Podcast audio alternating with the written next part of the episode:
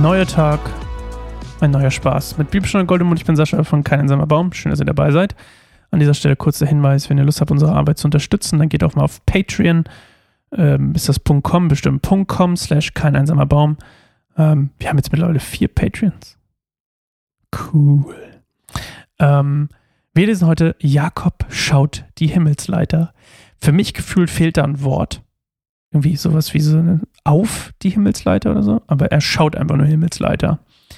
Ähm, kurz als Voraberklärung, ähm, an dieser Stelle tatsächlich erklärt Jakob, Jakob drückt hier an dieser Stelle zum ersten Mal seinen Glauben an Gott aus, so richtig eigenständig.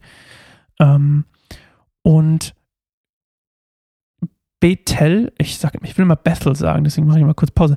Bethel heißt übersetzt Haus Gottes. Das wäre vielleicht auch noch interessant.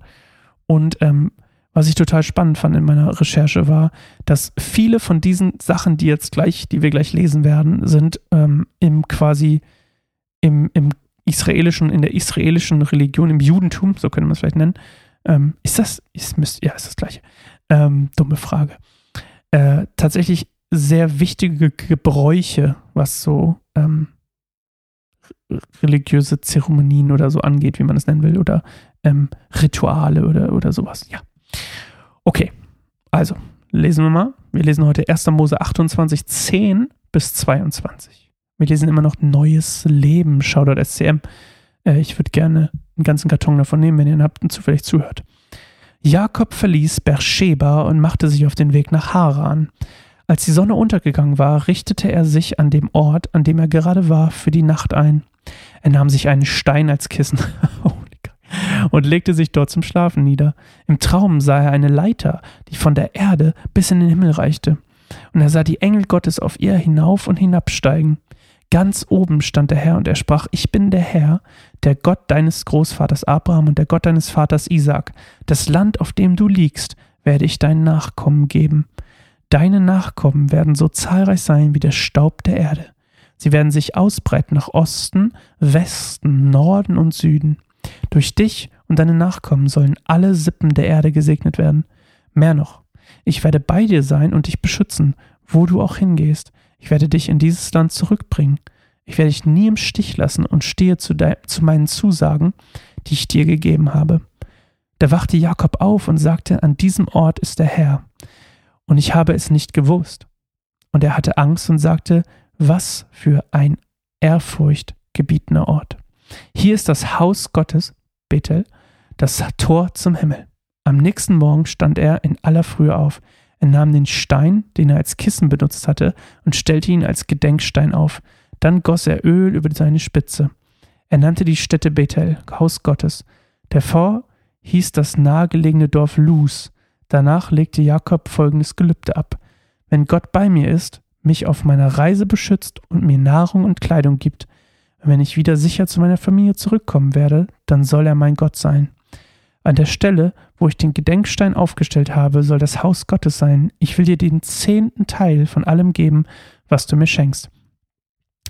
Also, ähm, er schläft auf einem Stein, das ist schon mal bemerkenswert, finde ich, und träumt von einer Himmelsleiter, die quasi stellvertretend, könnte man sagen, sinnbildlich dafür steht, dass Gott mit Jakob ist. Egal, was er macht, vom, von der Erde bis zum Himmel, also quasi sein ganzes Leben lang ähm, in, in, seiner geistlichen Entwicklung auf Erden ähm, und überhaupt als Mensch wird Gott ihn nie verlassen. Und das sagt Gott ihm dann höchstpersönlich auch nochmal im Traum.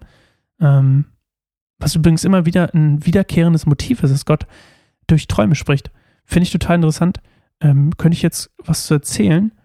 Äh, Mache ich aber nicht. Vielleicht irgendwann anders mal. Aber ähm, ja, ist, ist tatsächlich, glaube ich, ein sehr, sehr gängiges äh, Motiv. Nicht nur hier, sondern auch heutzutage noch. Und er richtet auf jeden Fall diesen Stein, auf dem er geschlafen hat, als Gedenkstein auf. Ähm, als Denkmal, könnte man sagen. Und von dort an, also als die das erste Mal das so erzählt haben, war das total der Trend. Also dann wurden das, wurde es öfter gemacht. Und ich hatte ja schon erzählt, dass mehrere von diesen Sachen, die hier passieren, halt einfach zu Gebräuchen wurden und als Volk, das Volk Israel quasi ähm, sich das abgeschaut hat. Die sind ja immerhin auch nach Jakob indirekt benannt. Oder Gott hat ja Jakob Israel genannt. Irgendwie sowas. Ja. Und da kommen wir später noch zu.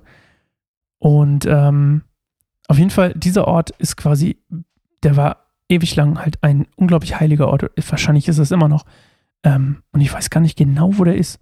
Aber die Israeliten hielten den Ort quasi als den Ort, wo man Gott sehen kann. Also nicht nur ähm, irgendwie, ja, irgendwie meinen Gebeten oder meinen Träumen, sondern er, man kann ihn sehen und äh, anschauen. Ja, das ist auch immer schön.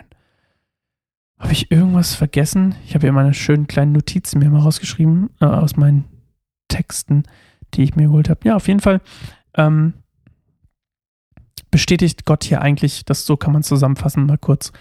Gott bestätigt die Verheißung, also Gott bestätigt quasi den Segen auf Jakob, indem er ihm nochmal die Verheißung mit den, dein, äh, wie hat er es gesagt, wie hat er es so schön gesagt hier, zahlreich wie der Staub der Erde. Deine Nachkommen werden so zahlreich sein wie der Staub der Erde.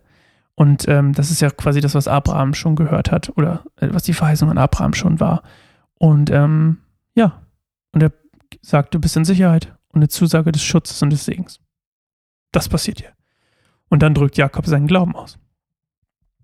Und was ich total spannend daran fand und immer noch spannend finde, ist, dass es an Bedingungen knüpft. knüpft.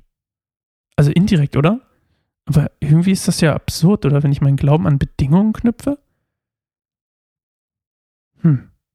Also er steht auf, dann nannte die Stätte Bethel und danach legt ein Gelübde ab, wenn Gott bei mir ist, mich auf meiner Reise beschützt, mir Nahrung und Kleidung gibt und wenn ich wieder sicher zu meiner Familie, also wenn die Verheißung wahr ist, dann soll er mein Gott sein.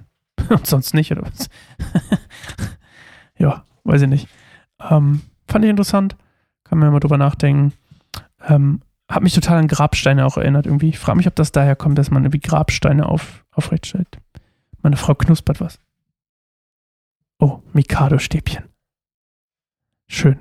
Ähm, ich hole mir gleich auch ein Mikado-Stäbchen, bevor ich die nächste mache. Und ähm, ja, wir lesen dann morgen weiter. Morgen geht es um, was kommt morgen? Lass mal kurz schauen. Kleine Teaser. Jakob dient um Lea und Rahel. Das klingt gut. Bis morgen und tschüss.